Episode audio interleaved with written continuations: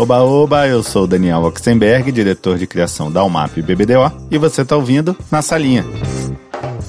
Nesse episódio, o papo é com CCO da Ogilvy de Londres, André Laurentino, também conhecido como Dedé. O Dedé começou sua carreira de redator na direção de arte, primeiro na Italo Bianchi, no Recife, e depois na DPZ e na UMAP em São Paulo, onde ele se tornou um dos melhores diretores de arte do país mas foi na Liu Lara que ele finalmente virou redator, dando início a uma trajetória igualmente brilhante para clientes como Nokia, Aruba, TIM, Banco Real e muitos outros. Foi quando ele se mudou para a Inglaterra para liderar a TBWA de Londres, e três anos depois recebeu o convite para tocar a conta global da Unilever na Ogilvy de Londres, cargo que ele ocupou até ser promovido a CCO da agência em 2018. Em toda a sua carreira, Dedé ganhou todos os prêmios possíveis e imagináveis, e seu amor por escrever extrapolou a propaganda, com publicações de livros, uma coluna no Estadão por 10 anos e colaborações como roteirista na TV Globo. Hoje, ele junta a escrita com a direção de arte fazendo cartoons para a revista Piauí.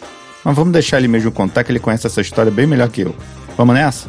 Dedé Laurentino e eu, na salinha. Bom, em tempos de quarentena, a gente está começando com serviço de utilidade pública.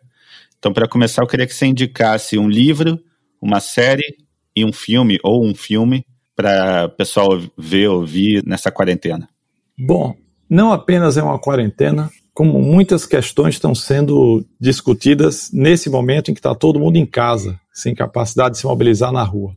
Então, dentro desse contexto, eu acho que livros, vamos começar por eles na sua ordem aí da pergunta. Uhum. Então, eu vou dar três. Um que é bem exigente, porque é grande, mas chama-se Um Defeito de Cor. Esse livro é espetacular. Ele fala da história de uma escrava que chegou no Brasil e é a saga dessa pessoa. É, é, um, é um livro que, para você ter ideia, o Milô Fernandes quando viu os originais, ficou louco e escreveu para a editora: ou vocês publicam esse livro ou eu saio da editora. o livro é da Ana Maria Gonçalves. Legal. Um livro pouco menos exigente no, no, no sentido do tempo que você vai ter que dedicar a ele, chama-se Escravidão do Laurentino Gomes. Espetacular pesquisa, esse é apenas o primeiro volume, onde ele analisa a escravidão. E um outro que você pode escolher fatias para ler, é Brasil, uma biografia, da Lili Schwartz e da Maria Murgel, Heloísa Maria Murgel. É, você pode ler qualquer capítulo que você quiser da história do Brasil e vai ler uma maravilha. Eu acho que o país está precisando rever muito de como a gente enxerga o próprio país. Se a gente não aproveitar essa hora, não sei que hora vai ser mais oportuna para essa geração. E outra, se você sabe ler e não lê, é um desperdício, é um crime, porque você que está me ouvindo é a elite. Você provavelmente sabe ler, você já é a elite. Uhum. E a culpa não é dos outros. A mudança não virá de outro. A mudança vai vir da gente. Postar coisa em social media é muito legal, mas também é muito fácil.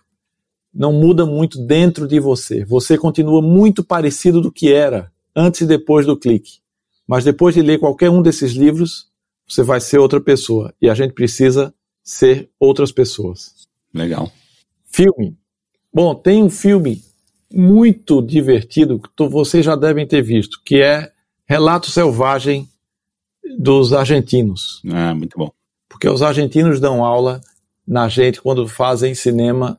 É impressionante.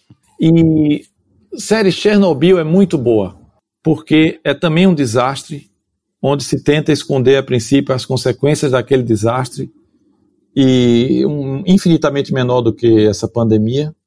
Outra série que eu estou vendo agora, mas ainda nem terminou, hoje é o último capítulo, é sobre o caso da, do envenenamento dos espiões russos aqui em Salisbury, a cidade na Inglaterra. Uhum. Também muito interessante porque há uma, uma ideia de conter aquilo a princípio e depois aquilo fica maior do que se pode fazer. Então vamos agora para o nosso começo tradicional. Vai lá. Onde você nasceu e o que, que seus pais faziam? Eu nasci no Recife, em Pernambuco, é, mas vivi minha vida inteira em Olinda. Meus pais são a típica classe média, média brasileira, onde meu pai trabalha, trabalhou a vida inteira no Banco do Nordeste como funcionário público e terminou a carreira no cargo de gerente de uma pequena agência do Banco do Nordeste no Recife. Minha mãe trabalhava em casa. Ela era dona de casa, cuidava de mim, cuidava da casa. Eles se conheceram no banco. Depois que eles se casaram, minha mãe é, ficou em casa. Meu pai queria muito ser médico, mas porque precisava trabalhar para pagar a universidade, uhum. não havia curso de medicina à noite. Ele trabalhava de dia para pagar a universidade. Então ele terminou fazendo economia à noite, era o curso que tinha. E ele trabalhava em banco. Pronto. Ele é um médico frustrado. e de onde veio o interesse em publicidade? Pois é, na minha família, pouquíssima gente é da área de, de humanas ou de criação. Então não tinha. Eu, minha avó era a única pessoa que fazia coisas de criação, ela vivia fazendo coisas com a mão, cartão, é, artesanato, coisas assim. E, e, eu, e eu sempre gostei de criar, sempre gostei de desenhar, de fazer palhaçada, gravava o Jornal da Família, tirando onda de todo mundo no rádio. Então eu sempre tive uma veia criativa forte que essa minha avó percebia e me estimulava. E eu queria ser arquiteto, porque eu achava, meu pai queria que eu fosse funcionário público, porque ele dizia, André, você tem que ser funcionário público para não ter a espada da demissão perpetuamente pendurada sobre o seu pescoço. A imagem é dele, veja que coisa legal. Mas eu quero ser arquiteto, papai, porque era a única profissão que eu conhecia que desenhava. Quando eu vim aprender inglês, eu, eu cedo entrei na, na CCA, fiz um ano de CCA, depois, depois fui para a cultura inglesa, lá em Olinda. E me apaixonei pela língua inglesa. É, meu primeiro emprego na vida foi ser desenhista da cultura inglesa, porque a professora viu que eu desenhava durante as aulas e disse: Olha, a gente precisa de uns desenhos aqui. Você não quer desenhar para a gente e com isso você paga seu curso. Eu falei: Ótimo vou pagar meu curso de inglês desenhando. Eu tinha 13, 14 anos. Caramba. Evidentemente, depois de dois meses, o encanto foi acabando, deixou de ser tão cool. e os desenhos comecei a fazer com preguiça. Depois de seis meses, as qualidades, a qualidade do desenho, rapaz, era, era horrível. Aí a dona lá da, da cultura inglesa me falou: escuta, eu estou notando que os desenhos estão ficando meio capenga. Eu acho que não dava para pagar nem o lanche, quanto mais o curso, o meu desenho. Ela disse: Mas eu tenho outra proposta para te oferecer. Eu fui demitido e contratado no mesmo dia. Porque ela disse: Você não quer fazer um curso para ser professor aqui? Aí eu tinha uns 15 anos. Aí, óbvio, fiquei entusiasmadíssimo. Fiz um curso lá para começar a aprender inglês, é, desculpa, técnicas de ensino. Aí ela disse: para melhorar o nível, vocês têm que ir para a Escócia ou para a Inglaterra, tal, fazer um aperfeiçoamento para tirar o diploma do Proficiency, que é um nível acima. Então eu fiz a prova do FCE, são exames de Cambridge que, que atestam qualidade de inglês. Sim. Então eu fiz o FCE quando eu ainda estava lá e vim fazer, estudar para fazer o Proficiency na Escócia. Foi o maior presente que meu pai me deu. Ele juntou muito dinheiro e me pagou seis, seis meses aqui na Escócia. A Escócia, por que a Escócia? Que era mais barato que a Inglaterra. Uma mulher, por muita coincidência, uma mulher da escola da Escócia teve lá em Recife, no Nordeste, para chamar alunos e dava desconto ainda maior do que o preço que já era baixo em relação a Londres. Então eu saí dos 28 graus de um janeiro de Olinda para os menos 2 do inverno da Escócia. Frio, vento em Edimburgo, para aprender inglês. Adorei. Os primeiros três meses foram traumáticos. Eu fazia o caminho mental do ônibus para minha casa todo dia com saudade da minha casa em Olinda. Filho único, primeira vez fora de casa. E na, aqui na Inglaterra, aqui na Grã-Bretanha, melhor dizendo, foi que eu vi a publicidade. Era um tema de aula. O professor levava anúncios para a sala para entender trocadilho, entender nuances culturais. E eu disse: que coisa bacana, rapaz. Existe isso. Chama publicidade. Legal, quero fazer isso. Então eu vim arquiteto, quer dizer, vim querendo ser arquiteto e voltei querendo fazer publicidade, e foi isso que eu fiz, foi assim que eu aprendi. Isso foi em 1989. O momento de entrar no mercado é sempre um momento muito difícil, né? Uhum. Como que você conseguiu sua primeira oportunidade numa agência? Se você é fora do eixo Rio e São Paulo, você tem que entrar no mercado duas vezes. Então dobra o número da a, a, dobra a dificuldade. Uhum. Lá no, no Recife, eu comecei na Rádio Cidade, que era cliente do banco, e o meu pai falou: meu filho quer fazer publicidade. O cara da Rádio Cidade falou: ah, tem uma menina da Universidade Federal que está montando o departamento de criação da Rádio Cidade. Seu filho pode estagiar. Então eu fui estagiar lá, e fazia anúncios de rádio por, por um ano e meio eu fiz isso. Então eu tinha um dia a dia bem puxado, para te falar a verdade. De manhã eu ia trabalhar na Rádio Cidade. De tarde eu ia para a universidade. E de noite ia dar aula na cultura inglesa. Eram três turnos de trabalho. Aí apareceu o Heitor Dália, que era meu colega de curso, ele fazia jornalismo lá, conseguiu ser contratado pela Ítalo Bianchi. E aí eu fui e virei estagiário lá, assistente de arte, por intermédio desse contato com o Heitor. E essa foi minha primeira agência, eu tive muita sorte, que eu trabalhei com o Jairo Lima, que era o diretor de criação, mas também um intelectual é, apaixonado, fazia umas, umas, uns saraus nas quintas-feiras, na casa dele, com o próprio Ítalo Bianchi, que era o dono da agência, o nome. Ele já não estava mais seu Ítalo. Seu Ítalo era um italiano, fugido da Segunda Guerra aqui na Europa. Eles eram intelectuais, seu Ítalo também. Então eu ia para esses encontros no, nas quintas-feiras na casa do Jairo e eles iam analisar ópera. Eu não gosto de ópera, mas eu ficava encantado com o que eles viam ali. E depois jantava. E eu era um menino da agência, na casa do diretor de criação com o dono da agência. Então eles eram sofisticadíssimos sobre todos os ângulos. Foi ali que eu comi queijo brie pela primeira vez. Eu disse, nossa, que queijo estranho, tem um plástico. aí, é, é, é, foi assim que eu, eu, tive muita sorte, porque eles me, eles me acolheram, né? Me levavam para esses lugares, uhum. me, me, ensinavam muitas coisas, muitas coisas. O filho do seu Ítalo Bianchi era o Guido Bianchi, que era filho do dono da agência e, ao mesmo tempo, presidente dos sindicatos publicitários, membro do Partido Comunista, atuante. Então não é que ele era um hum. filhinho de papai fingindo que era sindicalista. Ele era sindicalista até a medula. Então ele tinha uma Brasília branca muito surrada, parava a Brasília Branca na frente da agência do próprio pai, com o megafone e ficava: saia daí, saia daí, pelegos. E era, era uma loucura. E ele não podia ser demitido, não porque era filho do dono. Ele não era demitido porque ele era presidente do sindicato, não podia demitir presidente líder sindical. Ah. E com o Guido eu aprendia sobre outras coisas. E com o Guido, assim como você está vendo aqui, eu dizia uma palavra e o Guido me dava uma aula. Então o Guido me mandou ver Encoraçado Potequim, uhum. é, A Festa de Babette, me mandou ler sobre marxismo, Brunwell.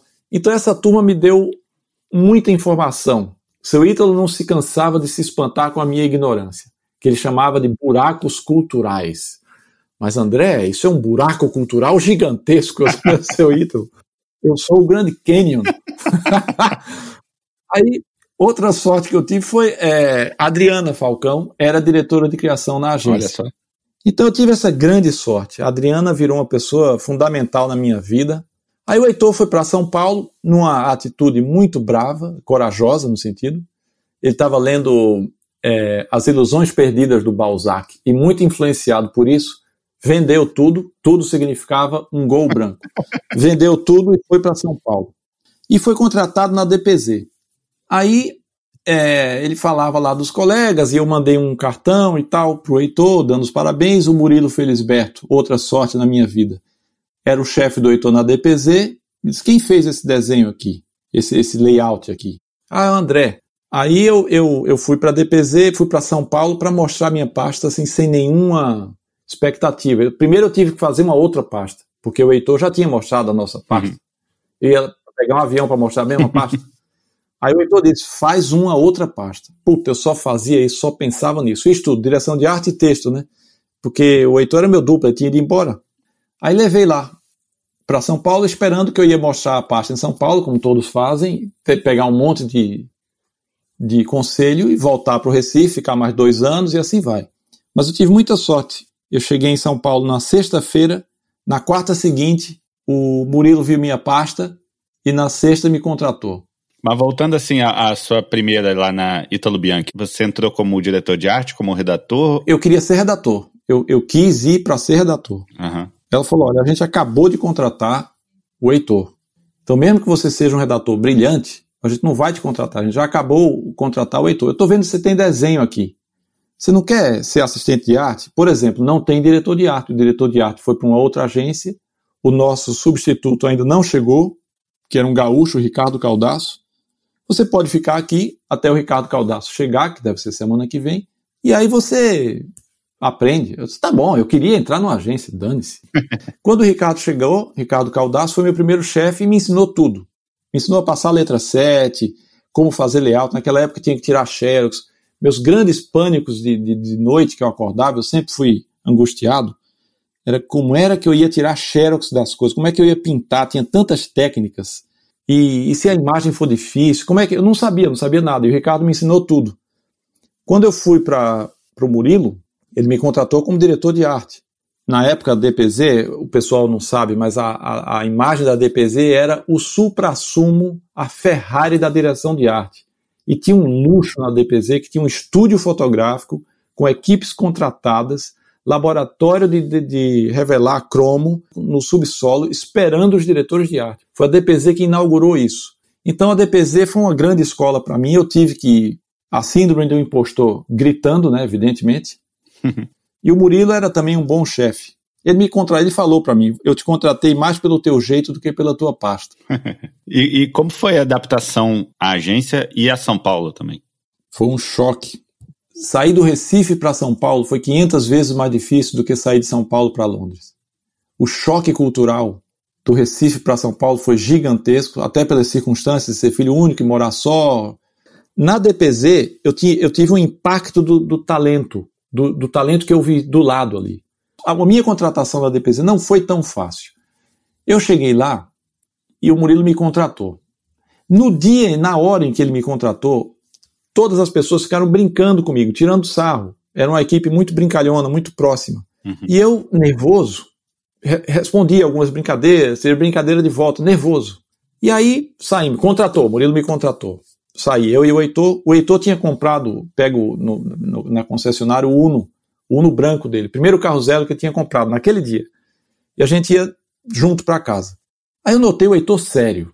Disse, Pô, Heitor, você tá sério, cara? Eu acabei de ser contratado na DPZ, tu pegou teu carro zero, vamos comemorar, tá feliz, por que, é que você tá tão tenso? Ele falou, é, Dedé, o Murilo tá com dúvidas em relação a vocês, mas já? Pois ele pediu ao Tião, pro Tião falar para mim, para eu falar para você que ele achou você muito saidinho e que talvez não se encaixe na equipe. Hum. Puta balde de água fria ali. Meu Deus, fui demitido cinco minutos depois de ser contratado. Como é que pode isso? Bom, eu fui no jantar, era uma das cantinas, saí, fui no banheiro, vomitei tudo, sentei de volta na mesa. Eu fiquei nervoso. Aquele fim de semana, para mim, eu me apaguei. E eu disse para todo mundo: ninguém liga para mim.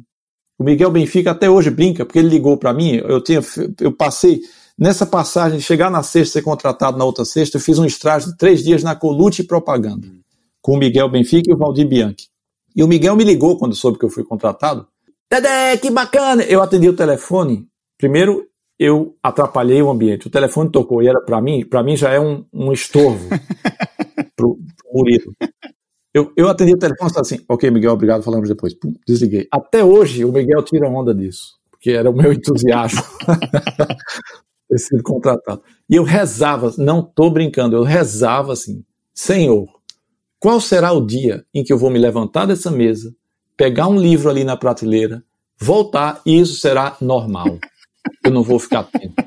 Eu desapareci. Eu fiquei tão quieto que depois de umas duas semanas o Tião me chamou para um cafezinho e falou: Ó, oh, o Murilo mandou dizer que pode relaxar. Ele estava enganado. Aí, o choque do, do, do, ritmo de trabalho. Eu fiz uma campanha para a LBV, o Murilo passou para mim os layouts. Eu fiz com o Tião. O Murilo me pediu para explicar por que, que você fez esse layout, por que, que você escolheu essa fonte. Como o Jairo, lá no, no, no Recife, o seu Ítalo, era só disso que eles falavam? Interpretar, dissecar obra de arte, entender as intenções por trás das coisas, o, o Guido Bianchi também me explicando essas coisas, eu, eu, eu, eu já, já era uma coisa que era o meu processo natural, que é até hoje. Aí eu pude explicar para o Murilo. Eu sabia, eu tinha, tinham sido decisões conscientes, decisões de design, porque fazer design é tomar decisões, uma atrás da outra. Eu sabia porque tinha tomado várias delas. Algumas o Murilo até não concordava, mas ele gostou de eu saber o que estava fazendo. E aí ele gostou, foi me dando, tal, tal. Mas depois, rapaz, ele deixou demais a coisa na minha mão. E quando o, cara, Miguel Paiva Neto, que era o chefão da LBV, foi ver a campanha na DPZ, eu não imprimi na hora certa, deu tudo errado, o filme estava com o logo cortado, todo tipo de problema. Aí o Murilo me deu uma, um esporro. Tá tudo dando errado e a culpa é sua. Foi uma das frases. Claro que eu guardo até hoje a frase. Meu Deus do céu. Aí ele subiu para apresentar o resto da campanha, voltou e falou: A tua sorte é que o anúncio que ele mais gostou, o título é seu. Senão você estava ferrado na minha mão. A partir desse dia eu anotava tudo num caderno que eu tinha que fazer, tudo. Eu, eu fiquei tão tenso que eu, eu andava de elevador, a DPZ tem um elevador, até hoje. Eu andava, eu agachava e gemia no elevador. De tanta dor física, da tensão. Eu sentava no elevador e falava, ai, ai, ai. de tensão, cara. Mas depois, o Murilo até chegou a se desculpar pro Heitor. Ele falou, Heitor, eu tô pegando assim no, no pé do seu amigo para ver se ele pega no tranco. E assim foi. Mas não era, o Murilo não fez isso com grosseria. Ele não era, o Murilo jamais seria grosseiro. O Murilo era ríspido e duro e exigente. Quando eu passei no teste, porque eu fui recuperando, o Murilo virou meu grande amigo. E foi meu grande amigo por 10 anos. E todas as quintas-feiras, de novo a quinta-feira à noite, olha que coisa recorrente, a gente ia jantar, é, jantar no spot. Até o fim da vida dele, e quando ele veio a falecer, uma das seis pessoas que seguravam o caixão era eu. Legal. E como veio o convite para ir para a UMAP e o que, que te atraiu em deixar a DPZ para ir para a UMAP? Eu fui para a UMAP porque o Chester e o Atila, a quem eu conheci na, na DPZ, eles tinham trabalhado lá comigo na mesma época, foram para a UMAP, gostavam de mim e falaram para o Marcelo. E eu tinha feito uma fitinha para tirar sarro do Chester, imitando aqueles programas de, de natureza da televisão. E essa fitinha chegou até o Marcelo.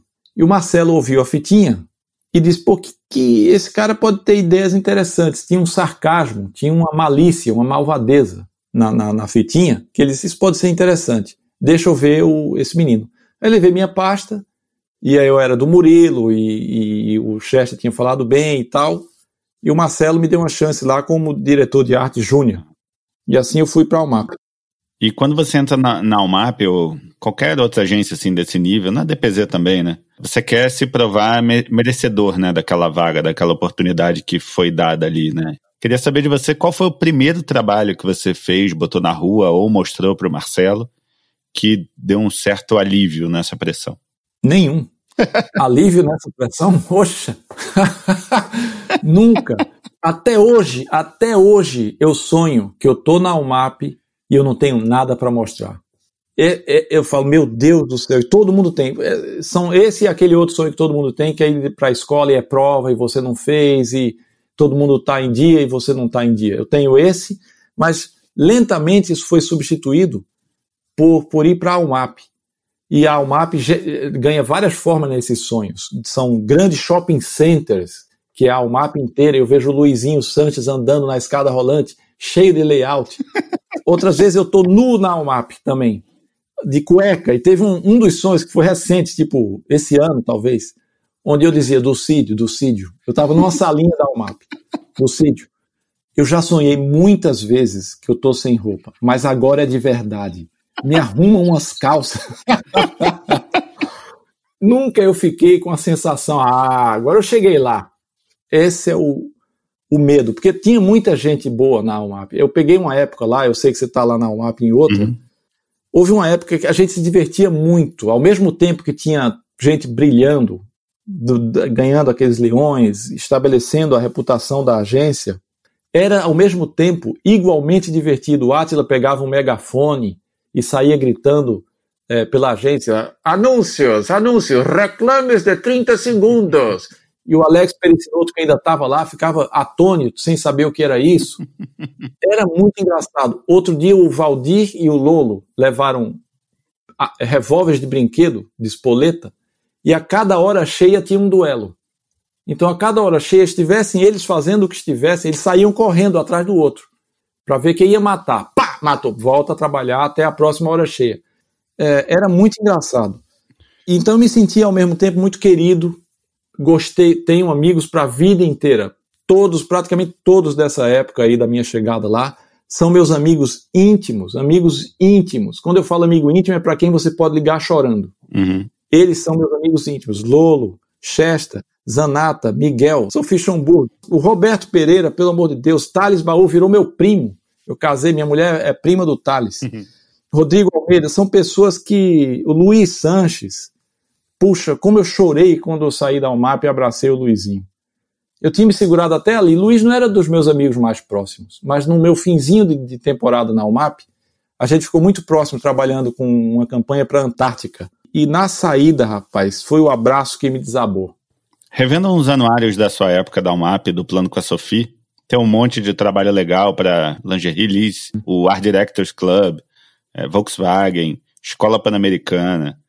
E, ao mesmo tempo, nessa época, você foi convidado para escrever na Globo também, né? Uhum. Essa vida dupla era uma tentativa de satisfazer essa vontade de escrever?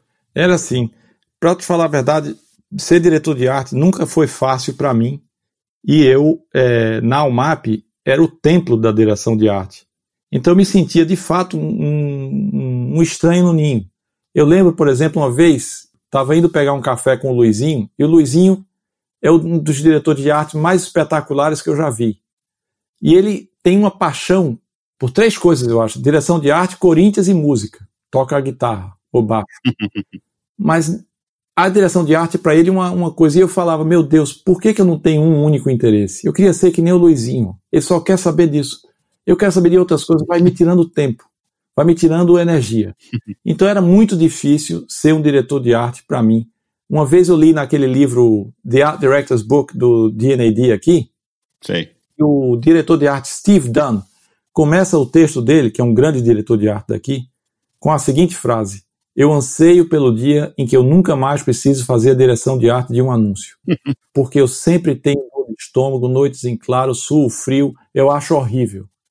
Aí eu falei, ah, que bom, porque esse cara é um ótimo diretor de arte e sente a mesma dificuldade que eu. Então vai ver, isso é normal.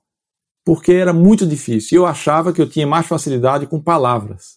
E a Adriana Falcão, que foi minha primeira diretora de criação lá no Recife, já estava a essa altura na Rede Globo, sendo roteirista da Globo, junto com o João Falcão, que era o marido dela na época. E eles faziam a nata da Globo, né? Eles uhum. começaram fazendo comédia da vida privada com o Luiz Fernando Veríssimo, né? textos colaborando com o Luiz Fernando Veríssimo, o Guel Arraes, Pedro Cardoso, Jorge Furtado. Eles, e não eu. E depois fizeram o Alto da Compadecida, sucesso retumbante, e aí eles começaram a pegar. E a Adriana falou: André, eu sempre achei que tu devia escrever para televisão. O teu humor, tuas bobagens. Vamos? Eu disse: claro, vamos. A primeira coisa que apareceu para a gente fazer foi quando a Denise Fraga criou aquela estrutura do retrato falado. Ela e o Luiz, que é o marido dela, que dirigia. Assim a gente fez, eu fiz dois ou três anos de retrato falado, e aí foi minha primeira experiência. Depois eu fiz umas coisinhas do série Brasil 500 anos, que passava no Jornal Nacional. Depois a gente fez o Sexo Frágil, com Lázaro Ramos, Wagner Moura, Bruno Garcia, Lúcio Mauro Filho. E algumas participações especiais, como Vladimir Britta, Zé Brito e outros. Aí eu passei aí para a casa do João e Adriana, no, na sexta de noite eu pegava o avião, trabalhava com eles sábado e domingo, e cinco da manhã da segunda-feira pegava o avião de volta para estar na UMAP às nove. E foi assim que eu fiz. E eu, eu adorava, porque era maravilhoso trabalhar com o João, a Adriana, o Guel. Tudo que eles comentavam era para deixar mais engraçado. Então aprendi muito com isso. Mas o curioso é que naquela época, só se você ter interesse por outra coisa que não fosse publicidade era quase um crime. O que hoje é uma, uma demonstração de saúde criativa. Você precisa ter várias noções de coisa, porque existe conteúdo, branded content, social media, post. Se você só quer saber de publicidade, é até um, um demérito. É. Naquela época era o inverso. E eu escondi do pessoal da agência que eu fazia isso. Teve um dia que ia passar o programa Sexo Frágil, eu tinha contribuído para esse episódio, e eu queria ver. A gente estava virando a noite com uma campanha. Aí eu disse: Não, deixa eu ver esse programa aqui. O pessoal falou: mas por que, André? Por que, que você vai ver um programa de TV no meio da gente trabalhando aqui? Eu falei, não, é que um amigo meu, um amigo meu escreveu e eu quero ver o, o programa dele. Eu escondia. E a Adriana fala, menino, não posso não pôr teu crédito no fim. Porque senão dá problema legal com a Globo. Tem que pôr o teu crédito. Tudo bem, ninguém lê crédito no fim mesmo. Vamos embora. Depois, quando eu fui para Liu Lara, que eu virei redator, aí é como se eu tivesse, digamos assim, saído do armário criativo. Eu podia assumir que eu era redator. aí, em vez de responder, o contrário, fiz uma festa lá em casa quando teve um episódio que eu tinha participado. Foi, foi uma liberação. Pois é, um filme que me chamou a atenção na, na sua época de Almap foi um de Havaianas, da Daniela Scarelli, que tem o, o, o moço ali embaixo fazendo sinal de Libras, né? Para surdo-mudo. Uhum. E nessa ficha não tem ninguém, você está sozinho. Não sei se foi sua estreia como redator, assim, no anuário. Mas eu conversei com o Jaques ano passado, fiz um episódio com ele, e ele comentou que é, você saiu da UMAP porque o Marcelo não deixou você virar redator. É, não é que o Marcelo não deixou, embora tenha sido um período duro para mim, é porque na conversa eu conversei com o Marcelo, seu Marcelo, eu queria virar redator. E o Marcelo topou na hora. Ele falou, claro, vamos fazer. E até na hora mesmo, durante esse almoço, falou, vamos fazer uma coisa simbólica. Para ser oficial. Não vamos fazer, ah, faz de conta que você vai, não vai virar redator. Você vai ficar um cara híbrido. Quer virar redator?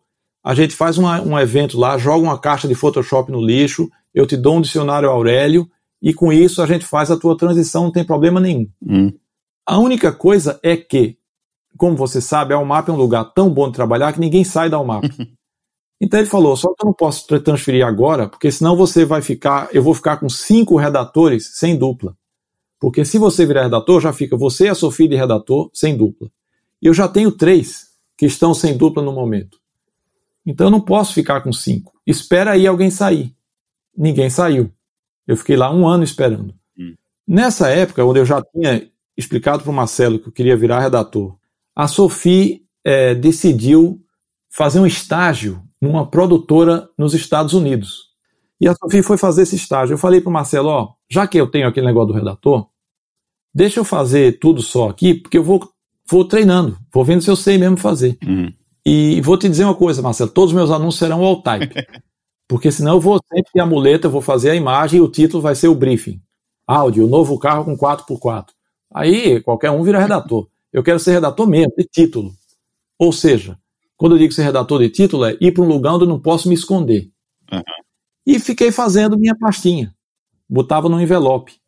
Tudo que eu ia fazendo, até porque eu achava que para fazer uma pasta de redator, eu, eu, eu tinha que fazer meu trabalho do zero. Começar a partir dali. Para não, não ser uma coisa de, ah, quem fez isso aqui foi você ou a Sofia. É deselegante essa conversa. É. Porque você é uma dupla. Tá todo mundo trabalhando junto, a ideia dos dois. Fica feio dizer, essa parte aqui foi minha, essa parte ali foi sua. Então, para não entrar nesse negócio que eu acho deselegante e desnecessário, eu vou fazer minha parte do zero. E assim eu fiz. Quando a Sofia estava fora, eu fiz minha parte. Acho que ela já estava voltando quando chegou esse briefing da Havaianas. E como era um briefing de um cliente como a Havaianas, eu me dediquei. E tinha muita gente boa no briefing. Tinha o Gustavo Sarquis, tinha o Ducídio. E havia um clima muito colegial disso, não era competição. A gente lia o roteiro um do outro, comentava, não ficava todo mundo escondendo o jogo. Uhum. E eles sabiam, pô, Dedé, tá se, se puxando. Claro, pô, isso aqui é um filme de Havaianas. Tem uma, um filme de Havaianas de redator na pasta é, é um luxo. Aí aprovaram um filme meu, depois mataram. Eu fiquei, puta merda, vou começar tudo de novo. Aí fiz esse que você descreveu e o, e o cliente aprovou. Então foi essa a história de, desse filme. E por conta de ninguém nunca sair da agência lá, eu disse, bom, então me mexo eu. E aí eu tinha duplado com o Versolato, não duplado, tinha trabalhado com o Versolato na UMAP e falei, ó, oh, Versolato, eu tô com uma ideia maluca aqui. Fui almoçar com ele e o Ricardo Freire e foi a única conversa que eu tive. Eu fui pedir a opinião primeiro ao Tião Bernard e ao Chester para dizer minha ideia. Minha ideia é virar redator e ir buscar coisa aí fora. Vocês acham que eu sou louco? Olha aqui minha pasta, tem jeito isso aqui? E o Tião e o Chester, não, vai em frente. Aí eu chamei o Ricardo Freire e o, e Versolato para almoçar e disse: Tenho com uma ideia louca aqui. É ir para outra agência para virar redator. Porque na UMAP eu estou esperando, mas ninguém se mexe lá. E na Liulara assim placou vários trabalhos legais também para Nokia, né? Tim, é, Aruba. Não demorou muito para você ser promovido a diretor de criação, né? Foi difícil essa adaptação, essa mudança? Não, não, não foi. Na verdade, o Versolato tinha me chamado até um pouco antes, mas eu falei, Versolato, eu preciso me estabelecer como redator. Porque se eu virar logo diretor de criação, eu vou sair do dia a dia de criar e eu nunca vou ter me estabelecido como um redator. Pelo fato de eu ter tido essa experiência dos dois lados, com direção de arte e com redação, e não apenas isso, feito de uma maneira que os outros criativos reconhecessem ou achassem que tinha qualidade, uhum. fica mais fácil para, como diretor de criação, opinar. Então, é, na verdade, quando eu virei redator, eu, é, tirei um tampão de, de, de, de, como uma champanhe que explode, porque saiu tudo. Eu fiz crônica para o Estadão por 10 anos, escrevi, terminei de escrever o livro e publiquei o romance, fiz a publicidade e, e as coisinhas para a Globo, que eu ainda fazia um pouco nessa época. E para virar diretor de criação foi mais tranquilo. Eu tive bons diretores de criação. Eu aprendi a ser um bom diretor de criação, que eu, modesta parte, acho que sou. Por quê? Porque eu aprendi com os mestres. O Eugênio era um excelente diretor de criação, porque ele explicava por que, que ele não gostou, ele explicava nuances do detalhe. A ideia foi essa, mas na execução se perdeu por aqui. O Eugênio tinha muita delicadeza, por exemplo, quando ele não gostava de um título ou de uma ideia, ele dizia: esse não é um autêntico fulano de tal, isso não é um autêntico Dedé Laurentino. É uma maneira muito elegante de, de dizer. O Marcelo também, muito bom em explicar as coisas. O Murilo também, o Jairo também. Pra, por isso que eu digo que para mim foi fácil, porque eu tive ótimos professores. Dentro da conversa com, com o Jaques, né, que eu fiz ano passado, uma das coisas que me chamou atenção, sempre me chamou atenção, era o clima da Lilara, né? Todo mundo que passou pela Lilara em algum momento comenta do clima, como era legal trabalhar lá, como era leve, como era é, tranquilo. E isso, claro que tem muito do Jacques, mas a partir do momento que você vira o diretor de criação e toma a liderança da, da, da criação junto com o Versolato e depois sozinho também, qual é o segredo para manter esse clima legal? É, é como você é e como você gosta, entendeu? Não tem jeito.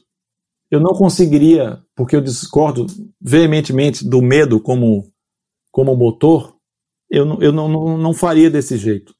E não só isso, eu talvez até tenha ido para esses lugares por essa razão. O Versolato é muito similar nisso, o Jax é um, um, uma maravilha, um cara que. O que eu admiro no Jax é que, mesmo nos momentos mais tensos, mais tensos, onde eu estava tenso, e não tenso por mau motivo, cagadas, deu uma grande cagada, tá tenso o negócio. O Jax era a criança que fazia a piada para dissipar a tensão. Faz isso naturalmente. Outra coisa que eu sempre admirei muito no Madeira, o Madeira pegava muito das tranqueiras da, da, da Almap com os grandes clientes, problemas com os grandes clientes, e às vezes, como eu te falei, a criação era muito divertida nessa época, a, a criação estava dando gargalhadas e o Madeira passava com um problema gigantesco. Ele nunca olhou feio, ele nunca falou, o que é que esses caras estão falando, hein, gente? Irritado, qualquer pessoa se irrita. O Madeira nunca fez isso. E eu percebi o respeito, porque ele sabe que é daquela risada que vai vir o sustento dessa agência. Ele sabe que é, o processo criativo é tortuoso, que o processo criativo é às vezes brincalhão e ele deixa. E o Jax é uma criança no melhor sentido da palavra. O Jax é brincalhão, o Jax é leve. Eu não sou leve como o Jax. O Lolo fez um desenho meu e da Sophie que capta bem a nossa essência. Uma, uma inveja que eu tenho da Sophie é a leveza da Sophie. Além do talento, evidentemente, mas ela é, é, é muito leve. E o desenho do Lolo é a Sophie flutuando a meio metro da cadeira, na posição de lótus, com a perna cruzada, bem leve.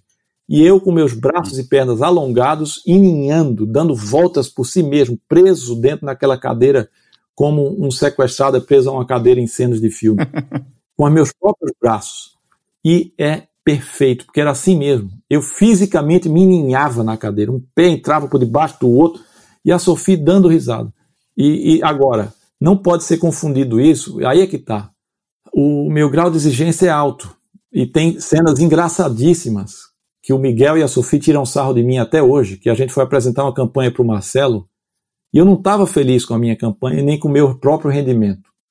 E a gente entrou na salinha com o Marcelo e eu detonei minha própria ideia. Olha, Marcelo, olha que porcaria, olha isso, como é que eu faço isso aqui? Olha, vê se tem. E a Sofia falou: Meu, esse cara é louco. Entrou e trucidou o trabalho ao apresentar para o Marcelo. Campanhas para meia, por quê? E o Miguel até hoje tira sarro de mim falando, por quê, Marcelo? Por quê? que era o meu drama. Então eu tenho esse. Até porque eu aprendi com gente que era muito boa. O nível do Marcelo Serpa é melhor do mundo. O Eugênio Morhalen, melhor do mundo. O Murilo Felisberto fundou o Jornal da Tarde, marcou a história do jornalismo brasileiro com o Jornal da Tarde e o Arrojo Gráfico. Trabalhou com Osto Oliveto, trabalhou com Ricardo Freire, trabalhou com Nizangonais. Essas pessoas acham que o Murilo é um mestre. Uhum. O, o, o, Jairo Lima, um intelecto de gênio, fez uma peça lá chamada Cancão de Fogo, quando ele era é, escrevia para teatro. É o nível das pessoas. Adriana Falcão. Pô, Adriana escreveu o, o, a, a, Grande Família, durou 10 anos. A Adriana escreveu 8 dos 10 anos.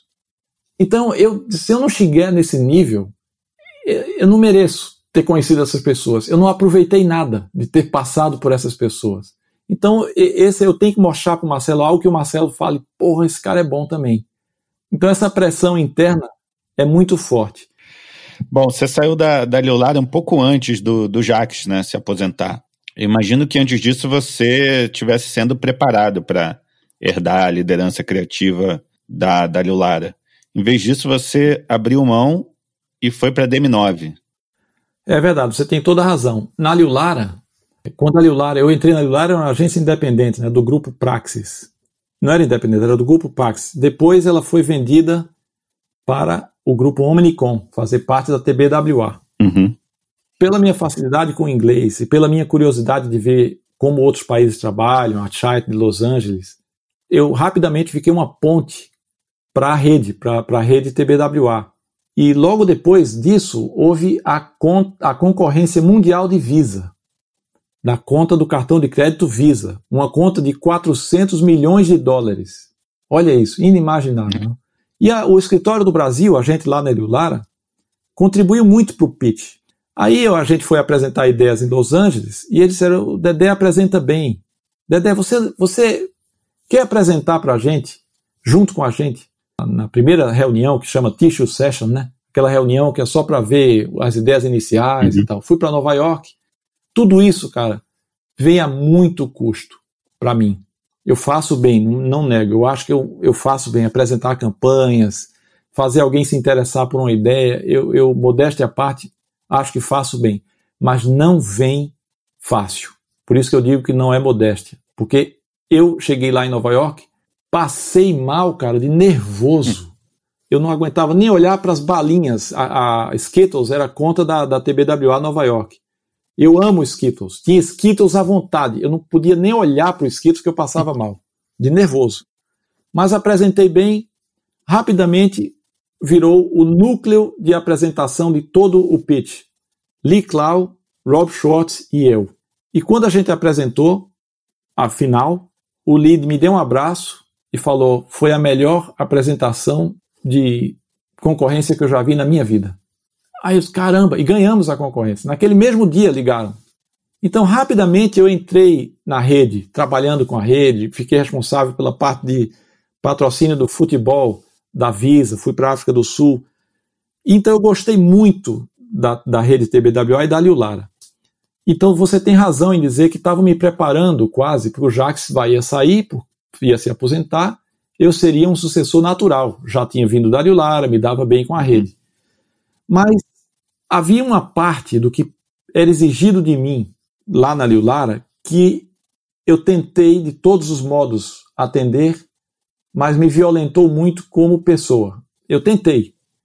Passei dois, eu tive várias conversas com o Jacques e o Lara. Eu entendo que vocês querem que eu faça uma atuação mais assim, assado. Eu não sei se eu consigo. Os dois tinham paciência comigo, me deram coaching para mim, para o Márcio, para o Riton, para o Domênico, para o Igor Pulga que era nossa turma lá que tocava a uhum. agência. Mas eu falava, Lara, eu não sei se eu sou esse cara que vocês querem que eu faça de um jeito que eu não sei se é o meu. Depois de dois anos tentando, eu estourei, cara. Não dentro da agência. Eu não, não gritei, não fiz nada. De... Eu estourei como eu desabei. Minha personalidade desabou. Uhum. E eu vi, eu tô doente. Eu, eu faço análise, terapia há 20 anos. com o mesmo cara. Então eu sei bem os processos internos do meu próprio, da minha própria cabeça. Terapia é, é fazer planejamento do, da sua cabeça. A sua cabeça é a loucura das ideias da criação e o planejamento explica. Como se, o que ele quis dizer, chefe? Lembra daquele personagem que explicava? O cara falava, ah, o que ele disse, chefe? Então, a terapia me ajudou muito para entender minhas próprias loucuras. E ali eu disse, não dá mais. Aí eu, eu, eu saí, foi, foi duro, eu tinha querido sair para a rede, então me, talvez eu vá para Nova York, talvez eu vá para Los Angeles, eu já estou na rede. Me custou muito, muito fígado construir a minha reputação dentro da rede, mas não deu certo. Não havia condições, então eu falei, então eu vou sair. Saí para casa, não saí para a DM9, saí para casa. Hum. O Versolato estava na DM9 e muitos amigos meus, o Rodrigo Almeida, que era da UMAP, estava na DM9. O Guilherme Jarrara, que era meu amigo da UMAP, estava na DM9. Tinha a Mariana Sá, com quem eu dividia casa na praia. Então tinha um monte de amigo. E a DM9 é uma agência nordestina. Tem sotaque de nordestino. Aí eu vou para lá. Liguei pro Versolato, eles foram muito gentis, é, vem para cá, a gente arruma o que você fazer, vem para cá. Eu fui e adorei, porque era uma agência nordestina. Eu adorei. Vou levar bolo de rolo, o Sérgio Valente tocava, eu ficava aquela brincadeira de Bahia e Pernambuco, aquela rixa. Aí aquela brincadeira. Meu sotaque acentuou-se, como você viu agora, eu imitar o que eu falava, eu carreguei o sotaque. Porque era assim que eu me sentia. Aí a TBWA me ligou. Eu tinha ido almoçar para fazer inveja a Sophie com todos os amigos no, no, no almoço, para dizer: olha, estou com a turma, né? Eram os nossos amigos. E aí, no elevador, tocou meu celular com um número gringo.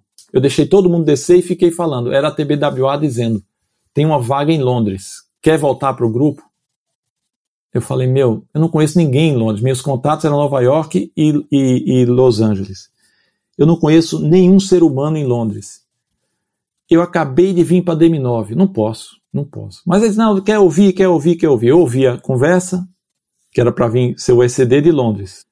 Mas eu estava muito constrangido de sair da DM9 duas semanas depois, tendo sido eu quem ligou. Partiu de mim o movimento. Não.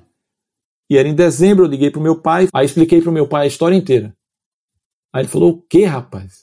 Você tá louco? Você se prepara para esse cargo? Desde que você é adolescente na cultura inglesa de Olinda, eu estudava fonética inglesa nos recreios do Colégio São Bento. Eu sempre fui CDF e não sabia jogar bola. Então o que, é que eu ia fazer? Estudar fonética inglesa nos recreios do colégio. e tu sabe, lia Shakespeare na praia de São José da Croa Grande, decorando. Ou seja, veja quantas namoradas eu tive.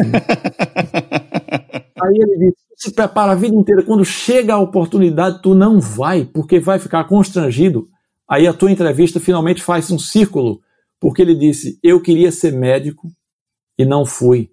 Não leve esse arrependimento para o resto da sua vida. Aí eles, bom, agora lascou. Vou ter que ir depois dessa. Aí fui, pra, fiz a entrevista aqui em Londres. Teve uma cena de filme, porque quando eu peguei o avião de volta, os caras disseram: tudo bem, a gente vai se reunir aqui, depois da sua entrevista, vai ver se você a gente oferece o cargo ou não. Eu já me surpreendia isso, ué, achei que o cargo já era meu, tudo bem. Peguei o avião de volta. Quando a porta do avião está fechando aqui em Londres, toco meu celular, o cara da agência aqui em Londres. Eu atendi, eu disse, fulano, eu tenho que falar rápido, porque a, a aeromoça já está vindo aqui mandando eu desligar, já está taxiando para decolar. Ele falou, então eu vou te dizer bem rápido. Nós temos uma grande alegria em te oferecer o cargo, se você quiser ser o diretor de criação daqui de Londres. Eu disse, top, vou ter que desligar agora, mas está topado. E desliguei. Foi o melhor voo da minha vida. Bom, e você mudou de país quando já era consagrado no mercado, né? E já chegou num cargo de liderança num mercado totalmente novo, onde você não conhecia ninguém e provavelmente a maioria das pessoas não te conhecia, né? Você criou alguma estratégia para ganhar o respeito da, da sua equipe que você veio dirigir? Boa pergunta. Uma das coisas que eu fiz antes de eu vir eu queria saber se a equipe me aceitaria, porque eu não queria vir e ser rejeitado pela equipe por esses motivos que você acabou de dizer. Pois é. E a equipe falou comigo e a equipe disse: a gente quer que você venha. A equipe estava fazendo parte do, do, do, da ofensiva de charme. Aí eu falei: ah, então eu vou. Então, para esse aspecto, facilitou nisso. E outra, graças a Deus, a imagem do criativo sul-americano é boa, né? Então não foi tão complicado. Agora, complicado é você voltar ao zero. Porque no Brasil, pelo fato de eu ter trabalhado 18 anos no mesmo mercado, eu conhecia todo mundo lá em São Paulo. E ainda escrevendo para o jornal, fazendo coisa para a Globo, o círculo de amizade, de referências ia se ampliando. E você corta tudo isso e vem para cá e ninguém sabe nada de você. Nada. E isso dá muito trabalho. Para completar, depois de três meses que eu cheguei aqui, por uma decisão interna do grupo Omnicom, eles trocaram umas contas, saíram da TBWA e foram para BBDO e DDB as contas. Ficaram dentro do grupo, mas em outras agências. Nosso faturamento caiu um terço aqui. Um terço do faturamento. Então a gente mudou a minha missão. Minha missão era levar o nível criativo. Depois de três meses, minha missão ficou mantenha o barco é, acima do nível da água. Aí eu comprei uma biografia do Churchill, uma biografia fininha, porque não tinha tempo de ler uma grossa, para ver como é que eu vou virar o herói aqui e ajudar o povo a achar esperança e a conquistar conta e a, e a fazer. E aí, graças a Deus, deu certo. Conquistamos um monte de conta, fazendo trabalho bom. E aí, três anos depois, a OGV me chamou para cuidar de Unilever lá e eu fui. Antes da OGV, na TBWA ainda, você participou de uma campanha que eu adoro, que é a Adidas Jump Store. Qual foi a maior dificuldade dessa ideia? Chegar na ideia, aprovar, produzir? Como é que foi esse processo? Bacana, é uma das ideias que eu gosto bastante também, das quais eu participei. A história era, tinha que trazer esse astro do basquete, que era famosíssimo nos Estados Unidos, mas um desconhecido aqui em Londres. E a Adidas falou, e ele é um cara muito ligado às origens dele, são origens humildes. E o objetivo era, faça esse cara ficar famoso em uma tarde, ele só vai ter uma tarde com a Adidas. Como a gente vai fazer ele ficar famoso? Esse, esse era o briefing. Aí, uh, era uma dupla muito boa que tinha lá na TBWA, de gêmeos, dois gêmeos, Steve e Nick Tidballs. Eles eram até atletas, atletas semiolímpicos e pensaram nessa. Vamos pôr uma coisa alta, a pessoa tem que pular tão alto quanto o cara para ganhar o sapato. Aí a gente fez isso num centro de um bairro menos privilegiado de Londres, para ter esse paralelo com o cara. Foi uma maravilha. Uma das ideias que eu dei é para registrar isso, vamos registrar isso. O cliente falou: não, mas a gente tira foto com iPhone. Vai lá e registra com iPhone. Eu disse, não, não, não, não. O iPhone não vai ter qualidade. A gente arrumou um dinheiro e eu disse, eu queria um foto, fotógrafo, fotojornalismo. Eu o fotojornalista sabe compor a foto na hora, sem nenhum controle. Publicitário não, ele só ele tem mais prática, dizer, sente aqui, sente ali, agora mais perto. E o jornalismo, não, ele está na guerra.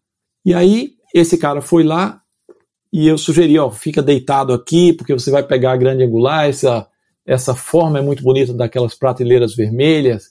E assim a gente conseguiu fazer depois os posters que popular, eh, ficaram lá no bairro e aqueles garotos que eram pessoas do bairro, anônimas quase, depois do evento viraram heróis porque eles viraram assunto dos posters da Adidas que estavam lá no bairro. Né. Então foi, foi um projeto lindíssimo. E aí o seu próximo passo na carreira, como você falou, foi aceitar o convite da Ogilvy para ser o ECD da Unilever, né, exclusivo da Unilever.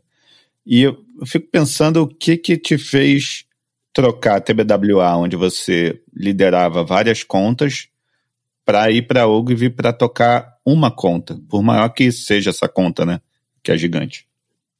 É, e tem um outro complicador. Eu amava o pessoal da TBWA, amo. Eu, eu decidia, vou, não vou, vou, não vou, três vezes por dia.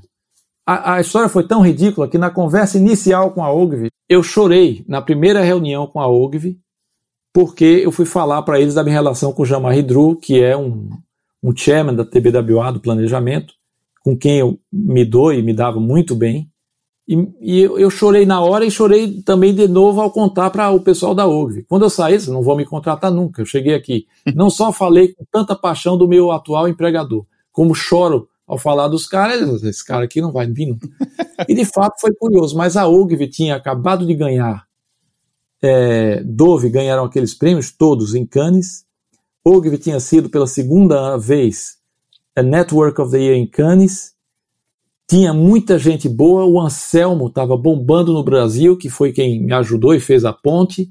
Aí eu falei, ah, vai lá, vou, vou lá, porque eles têm uma ambição grande. E, do, e a Unilever tinha, hum. tem Dove, Comfort, Hellmann's, muitas marcas mesmo para trabalhar. Era uma conta tão grande que só a parte da Ogilvy, da Unilever, era maior que a TBWA Londres. Caramba. Então eu fui para assumir uma responsabilidade maior.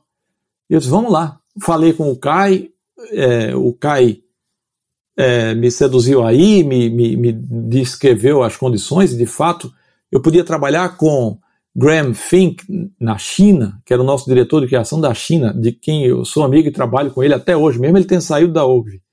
É, tinha o Anselmo, tinha o Bjorn na, na, na, Suécia, que fez o Swedish Number. Eu disse, meu Deus do céu, isso é uma constante. Posso trabalhar com todo mundo, porque a Unilever é uma conta global. Pode. Aí eu vim. E foi, foi muito legal, mas foi difícil. No dia em que eu tinha tomado a decisão, no trem, tomei a decisão, agora eu vou para a Ogilvy. Toco o telefone, era Lee Clau. Meu Deus, Lee Clau me ligou no meu celular para dizer por que você vai sair. Aí eu falei, meu Deus, e agora? Aí meu pai estava aqui, por coincidência, eu falei, meu pai, eu não vou. Ele falou, André, só tem uma razão de você não ir para a Ogilvy. É amor. Você ama a TBWA. Porque tudo que você está me descrevendo da OGV tem tantas coisas, mas o que te prende a TBWA é amor. Você vai ganhar mais, vai ter mais responsabilidade, uma conta maior, com uma grande ambição criativa. Aí, com muita dor no coração, eu saí da TBWA, mas me senti em casa na OGV em pouquíssimo tempo. Fui muito bem recebido na OGV. Trabalho, curiosamente, com outra, trabalhei com uma, uma outra mulher chamada Sophie, dessa vez francesa, Sophie Hofstetter, e que virou uma grande amiga minha e uma grande pessoa de negócio. Era minha parceira para toda hora, cara. E, e, porque o trabalho bom criação tem que ter parceria entre o business e a criação. Hoje em dia você é o CCO da Ogilvy, né? Eu vi uma entrevista sua há pouco tempo em que você conta como está trabalhando para trazer pontos de vistas novos, diferentes para a criação levando em conta aspectos socioculturais, mas também neurológicos. Isso é uma outra coisa que eu tive muita sorte quando eu assumi o cargo de tocar a agência aqui em Londres, saindo da conta de Unilever para tocar o escritório. E o pessoal do RH aqui é uma mulher chamada Helen. Ela veio da BBC e ela tem um, um, uma equipe espetacular que ela foi formando para cuidar da diversidade da empresa inteira, não só do departamento de criação. E isso, muito disso veio espontaneamente. Então, há o que a gente chama de networks, são redes internas de pessoas que se agrupam para se organizarem. A das, dos pais que têm filhos em creche se organizam para trocar ideias, trocar experiências, ser um, um mecanismo de apoio de um para o outro. Tem a da comunidade LGBTQ, tem a do pessoal negro, tem a do pessoal de, de, de Neurological Darada, esqueci o termo, que é o seguinte, essa chama Rewired, que é 30% das pessoas de criação têm dislexia. Essa é apenas uma das maneiras de o cérebro da pessoa estar conectado de uma maneira diferente. É a dislexia. Outro, bipolaridade. Outro, pessoas que estão dentro do espectro do autismo tem também na agência. Maníaco depressivo são, são questões neurológicas e existe uma rede de apoio para elas é, também. E, e, como essa, tem várias outras, tem do meio, do meio ambiente também. E a gente precisa criar mais. É, tem também é, Creative Equals, ou The Equal Network, que é de equilíbrio de gênero dentro da agência também. Tudo isso organizado espontaneamente para as pessoas, mas a agência dá muito suporte a isso, faz eventos, traz convidados para falar, se associa em Londres com quem defende cada uma dessas coisas. Ainda é pouco, principalmente nesses eventos agora, depois do Floyd e da Vidas Negras Importam, a gente vê o quão pouco é. A gente fez agora, semana passada, um dia inteiro de reuniões para descobrir como a agência pode melhorar ainda mais. Todas essas reuniões foram capitaneadas por um membro da rede Roots, que não só é OGV agora, agora é WPP, e outra coisa curiosa em como essa rede surgiu. a gente tem um programa para trazer talentos para a agência chamado The Pipe, criado por dois caras da, da Unilever, da minha turma lá da Unilever, é, o Johnny e o Angus. E eles imaginaram esse programa para pegar gente que não vem do mercado publicitário. Gente que vem do mercado publicitário, a gente pega do, dos programas como DNAD, das universidades e assim por diante. Mas e quem não tem dinheiro? Então, como é que a gente pega gente que não é do mercado publicitário, mas é criativo para resolver problema de outros jeitos? Inventamos o The Pipe, que uma das condições é que não tenha experiência em publicidade. A gente já pegou é, poeta, designer de joia, artistas, é, empacotador de supermercado, DJ, gente de vários espectros sociais. E para viabilizar, é um estágio pago.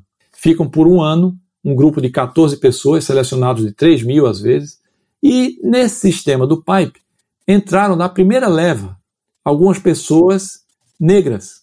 E ao entrarem lá, curioso que essa menina me falou isso agora, por conta do, dos eventos do Floyd, conversando com ela, ela falou: Dedé, quando eu cheguei na Ogilvy, eu era a única negra da criação. E eu falei: caramba, eu sou a única pessoa negra da criação. E ela disse: mas pelo fato de você já não ser o típico líder criativo, por ser latino, já tem um olhar diferente. Hum. E a gente tem que fazer muito mais ainda. Então eu tenho certo orgulho de pelo menos estar no caminho certo. Eu gosto de ver essa experiência, porque você vê o, o fruto, não é praticar boxe, ficar preenchendo lacuninha. Tem isso, tem isso, tem isso, tem isso. Ah, legal. E ser, é, curiosamente, para inglês ver, né? Aqui na Inglaterra, tudo que se faz é para inglês ver. É, isso é feito de verdade para influir no trabalho. A gente agora, por exemplo, teve um briefing da Sipsmith, que é um gin aqui de Londres, para fazer uma instalação na vitrine da Selfridges, que é uma ótima loja aqui de Londres, no Natal. A gente tinha uma, menina que é artista, escultora, virou a nossa primeira artista residente da Ogilvy. Meu, que espetáculo ela fez! O cliente ficou louco. E, e a gente tem muito orgulho. É, chamou Infinity, e, e, é, e, é, lindo, é um jogo de espelhos, uma escultura que ela fez, com vídeo, com jogo de espelho, na vitrine da Selfridges. Isso é que é bacana de ver. Não é para ticar boxe, é para trazer esse tipo de pensamento dentro da agência. E voltando ao Brasil agora, você criou um novo novo laço com o Brasil através do desenho, né? Você voltou a desenhar agora com um convite da, da revista Piauí e que virou agora para o seu Instagram também, né? É, isso aí foi quando eu lancei o livro da coleção de crônicas. Eu estava convidando as pessoas para irem no lançamento. Uma delas era a editora da Piauí na época, Daniela. E a Daniela disse: Ô Dedé, você não quer escrever para Piauí? É claro que essa pergunta já vem com um sim bem grande. Uhum. Mas claro. Ela falou: Mas você já escreveu. Vai até lançar o livro de crônica. Não vamos repetir. Faz outra coisa, o que você quiser. Aí eu tinha uns cartoons. Eu falei: Ah, tem esses cartoons aqui. Que tal? Falei, Bora. E assim eu voltei a desenhar tive que comprar equipamento, comprei um monte de equipamento, aquarela, lápis, tinta, papel. E aí foi, foi assim que começou, eu adorei fazer isso, e eu quero, o que eu não quero fazer é cartoon, não é um cartoon tipo a New Yorker, que é uma imagem e uma frase, um diálogo que o personagem fala um para o outro e uma piada. E eu não queria fazer cartoon que comente a política, comente o evento, porque aí vira o briefing. Eu já tenho briefing, eu não preciso de mais briefing. Mas como você cria sem briefing? E aí é onde eu acho que muita gente de publicidade às vezes se atrapalha, porque agora que eu preciso dizer o que eu quero, o que é que eu quero dizer? e essa é uma grande pergunta. Quem sou eu? Eu passei a vida sendo ghostwriter, mas agora eu sou autor. Então o meu, meu, meu processo, eu entro no estágio de vigília e escrevo a primeira palavra, vem pela palavra. A primeira palavra que me vem, eu escrevo. Pode ser a palavra residência residência, aiência, leniência, ência, rese casa, casar, separação. Eu saio. Às vezes eu até durmo, perco estação do metrô porque eu durmo nesse uhum. processo, já que tem que estar no vigília. O que eu quero, na verdade, é ir lá no fundo do subconsciente e achar as conexões que eu não sei que existem. Só quando eu estou bem louco, com os dois pés fora do chão, louco, louco, louco, vem umas coisas que eu falo: caramba, de onde veio isso aqui? De onde eu cheguei nessa ideia? Eu anoto tudo num caderno, vou escrevendo, pá, pá, folha, pá, pá, pá. Depois, com o iPhone, eu tiro foto só das frases que eu boto umas setas assim, essa, essa, essa, porque para cada 70 mil tem uma que tem interesse. Depois eu penso como ilustrar, ou às vezes o desenho junta com outra frase aqui.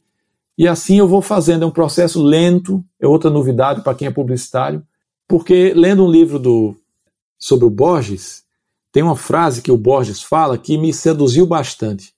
O Borges, num dos contos dele, define a, o ato de ler como a lenta e rudimentar arte da leitura.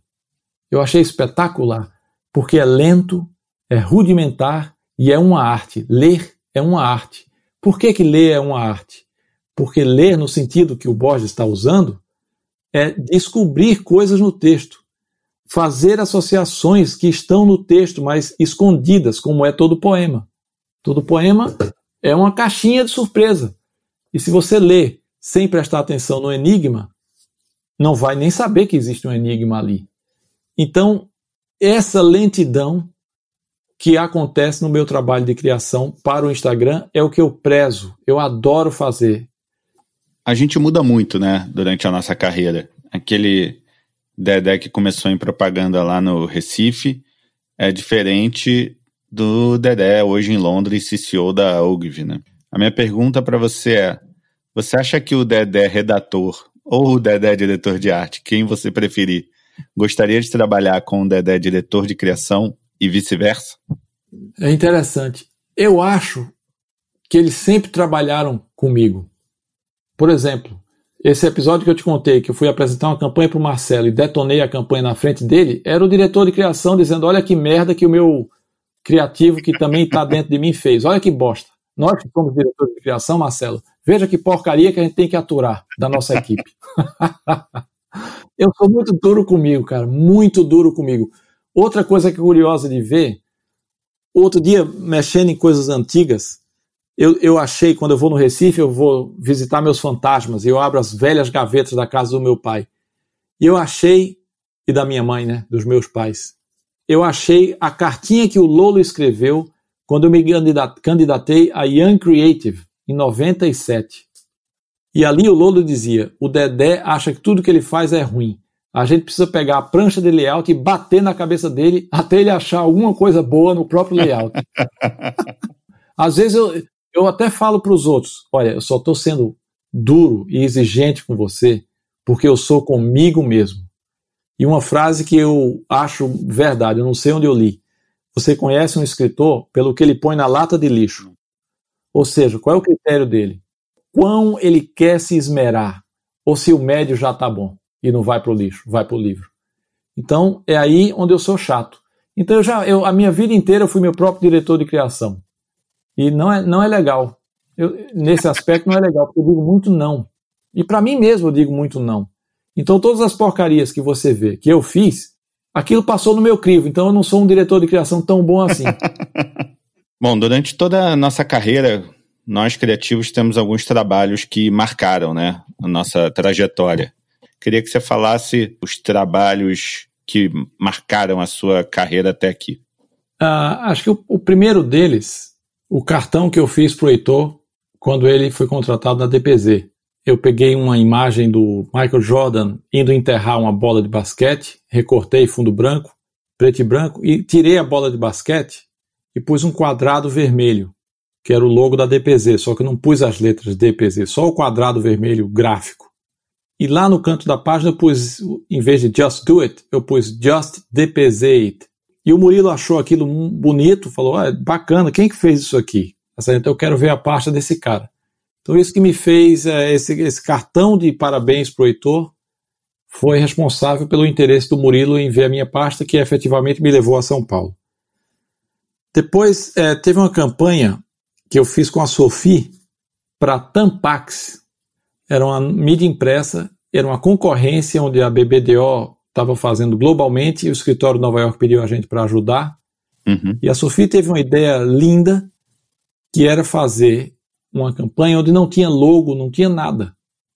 Era só um envelope colado na página com um título que dizia no envelope: guarde essa carta, você pode precisar dela ainda esse mês. Para a revista Capricho e uma outra que dizia um outro título, mas era isso, era íntimo, era íntimo, não tinha logo, não tinha nada, só um envelope com uma cartinha dentro. Quando tirava a cartinha, a Sofia escreveu o texto numa linguagem tão coloquial, tão próxima, que explicava para as meninas como funcionava um absorvente íntimo, quais eram as dúvidas.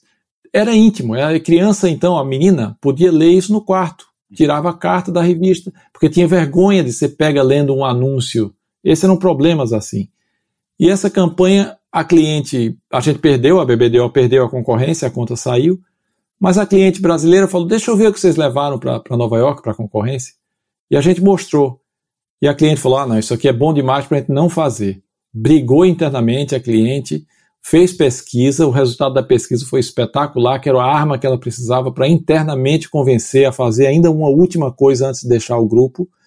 E a gente fez e ganhou o prêmio Abril, melhor utilização do meio e o grande prêmio da noite. Foi importante. Outra, ainda no Brasil, é, eu fiz com o Bob e o Pedro para o Banco Real. E o Banco Real, depois eu vim trabalhar com o Dove e fiz isso bastante, que nunca usava script e ator. O Banco Real também não fazia. E a gente fez um comercial muito bonito, que era, digamos, o precursor, talvez, desses social experiments, que hoje a gente faz com tanta frequência, porque uhum. a mídia permite. Naquela época, a mídia era TV, era 30 segundos, e a gente fez um comercial de dois minutos para o Fantástico e não estava nos planos do banco. Mas era a gente preparou um galpão inteiro com fotos da vida de uma mulher de verdade, as fotos dela que o marido deu sem ela saber. E a gente ampliou em enormes painéis de 3 metros de altura, era gigante. E eu, eu, quem filmou foi o Alex Gabassi, lindamente. E o Alex, como é uma pessoa muito sensível, é, a mulher não sabia o que ia fazer. Ela até queria desistir, porque eu não sei o que é, não vou assinar uma coisa que eu não sei. Mas o Alex falou: o que eu vou te pedir é você vai entrar nesse galpão e que você veja isso como um presente nosso para você. É só isso. E ela entrou e ela viu as fotos da vida dela inteira, conhecendo o marido, a mãe que já tinha falecido. E é, essa, essas grandes fotos tinham passagens, você tinham portas pelas fotos que davam para outras fotos. Ela como se ela estivesse andando por dentro de imagens da vida dela. E ela se emociona, e o Alex capturou tudo lindamente, a emoção crua dessa mulher chorando. Saíam as famílias, né, os maridos e os filhos saíam de trás da última foto, abraçavam-se com ela, e o Banco Real dizia: você precisa pensar no que você quer para os seus projetos de vida, e o Banco Real vai ajudar você a realizá-los. Banco Real o banco da sua vida. É muito bonito. Eu nunca chorei tanto numa ilha de edição. Cheguei no Banco Real, olhos vermelhos. Gente, isso aqui é a vida. Vocês não queriam a vida no comercial? Tá aí. O banco amou tanto que fez dois minutos no Fantástico. E para terminar, um que é emblemático, é um, além do comercial da Adidas, do, do, negócio da Adidas que eu gosto muito, mas você já falou, então eu vou roubar no jogo. Já está na lista. mas teve um outro que a gente fez, foi o meu primeiro na Ogilvy. E eu tinha chegado, fazia nem. Eu, eu não tinha nem começado na agência, para você ter ideia. Eu ainda estava. Ia começar e disseram: Dedé, tem um job de comfort que o cliente quer fazer uma coisa diferente e que marque as pessoas. E a gente pediu, você não tinha chegado ainda, a gente pediu a vários escritórios para fazer. E eu fiz ainda em call, hoje a gente é comum, faz call toda hora, mas era video conference com Singapura, que é, o Comfort queria falar do amor de mãe. Esse era o tema, amor de mãe. E os caras tiveram uma ideia muito difícil de realizar, que era, vamos pegar um cara que tenha um símbolo de sucesso na vida. Ele é um astronauta, por exemplo, um símbolo de quem deu certo. E um símbolo de quem teve muito problema na vida, alguém que foi preso. É um prisioneiro e um astronauta. E a ideia do comercial é ver as mães falando do filho com a mesma emoção e o mesmo amor e o mesmo carinho ao ponto de você não saber qual mãe é a mãe de quem. Qual mãe está orgulhosa do filho que é astronauta e qual mãe está orgulhosa do filho que foi parar na prisão, para mostrar que amor de mãe não vê essas coisas e é a coisa mais incondicional que existe. E fizemos um filme muito bonito e ganhou um leão em Cannes, no mesmo ano que a Adidas também ganhou o leão. E era esse o aspecto que eu queria na minha exigência interna. Será que eu consigo ganhar no mesmo ano leão por duas agências diferentes legalmente? então, o timing deu certo. E eu consegui ganhar os leões por Adidas e um leãozinho de bronze para esse. E para terminar, se você encontrasse o pequeno Dedé começando em propaganda, qual conselho você daria para ele? Não se aperrei tanto, rapaz. Fim de papo. Meu muito obrigado ao Dedé Laurentino pelo tempo, pelo papo e pela paciência. E os outros agradecimentos sempre inevitáveis a Pante Áudio e a Carol, que mais uma vez controlou os pimentinhas aqui em casa para conseguir gravar. Se você curtiu, fala para todo mundo. Se não curtiu, guarda só para você. É isso aí, valeu. Zagzint.